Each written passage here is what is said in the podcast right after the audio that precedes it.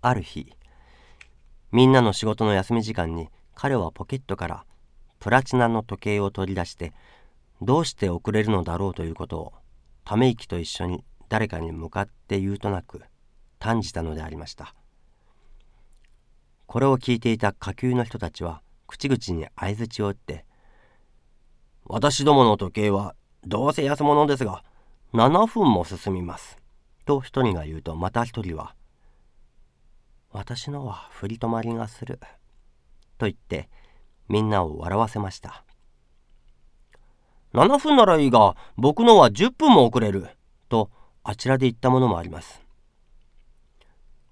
この時やはり彼らの中の一人で僕の時計は関心に正確です。と言ったものがありました。重役はプラチナの時計を握ったままこういったものの方を眺めました。しかし彼の目はどこやらに侮蔑を含んでいました。標準時に合わせればやはり狂っているのだと心の中で笑ったからです。この時彼はそれを言葉には表さずに物優しく「どれ君の時計をちょっと見せたまえ」と言いました。自分の時計を正確だと言った男は急に恐縮してしまいました。私のはごく旧式で大きい型のです。と言って頭をかくとみんなが声を立てて笑いました。その男は別に臆するところなく自分の時計を重役の前に持って行ってテーブルの上に置いたのであります。彼は男の差し出した時計を手に取って眺めていました。そして不意に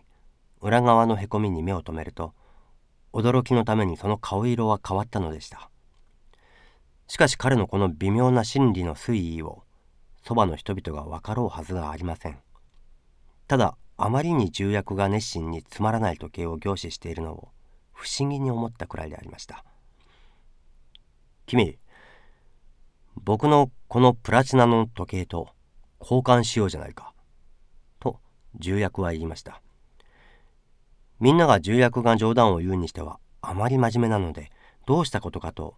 一途に笑うこともできなかったのです。本当に君交換してくれないか？と今度は重役の方から頼むように言いました。みんなは相手の男が喜んで交換するものと思いました。中には一種羨ましそうな目つきをさえしてこの様子を眺めていたものもあります。男はさもその当時のことを思い出すようにしんみりとした調子で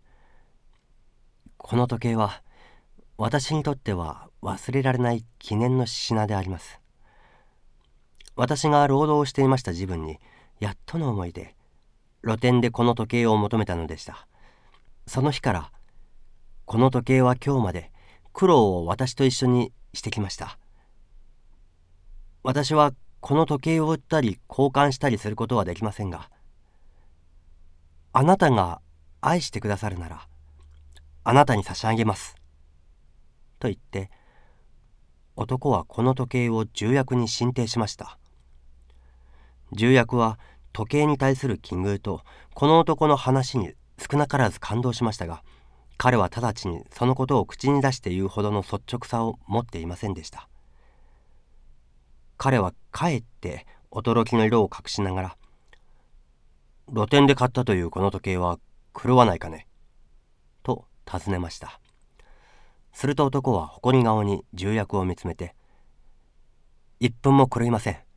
おそらく一秒も狂わないかもしれません」標準時に毎日きちんと会っています。と答えました。これを聞いてこの会社の中で不思議に感じなかったものはありませんが、ことに重役は、あの村の子供たちが自分のために送ってくれた時計がそんなに正確なものであったかと、まことに驚いたのでありました。彼は男の進呈した時計をもらって自分の家へ帰りました。彼はもしもこれが昔自分の持っていた時計でなかったら決してこの時計をもらわなかったに違いありません。その日彼は終日その時計を前に置いてじっと眺めていました。今まで忘れていた過去のいろいろなことがありありと目に浮かんできました。そしてじっと見ているうちにこの時計の鈍い光の中から自分の苦学時代がよみがえりまたあの男の物語ったあの男の過去が幻となって目に映るような気がしました。彼は涙ぐましい気さえされて眠る自分にはこれを枕元に置いてそのカチカチと秒を刻む音を聞きながらいつになく安らかな眠りに入ったのでした。彼は風が隙間から吹き込んで破れた障子のブーブーとなる寒村の小学校の教壇に立っているのでした。彼は若くそしてヨレヨレになった袴を履いています。しかし熱心に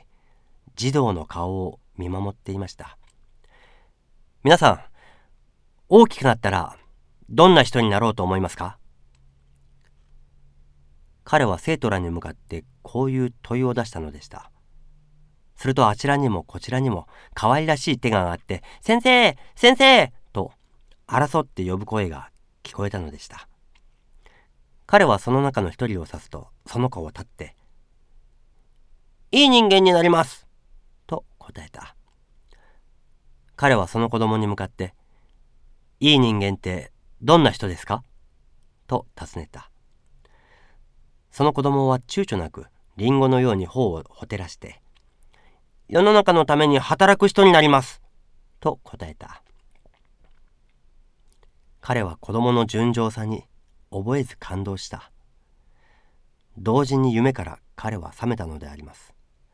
羽を着て床の上に座りました。そこですぐに十数年の昔になったあの自分のことを思い出したのです。あ俺は今まで本当に社会のためにどんなことをしておったか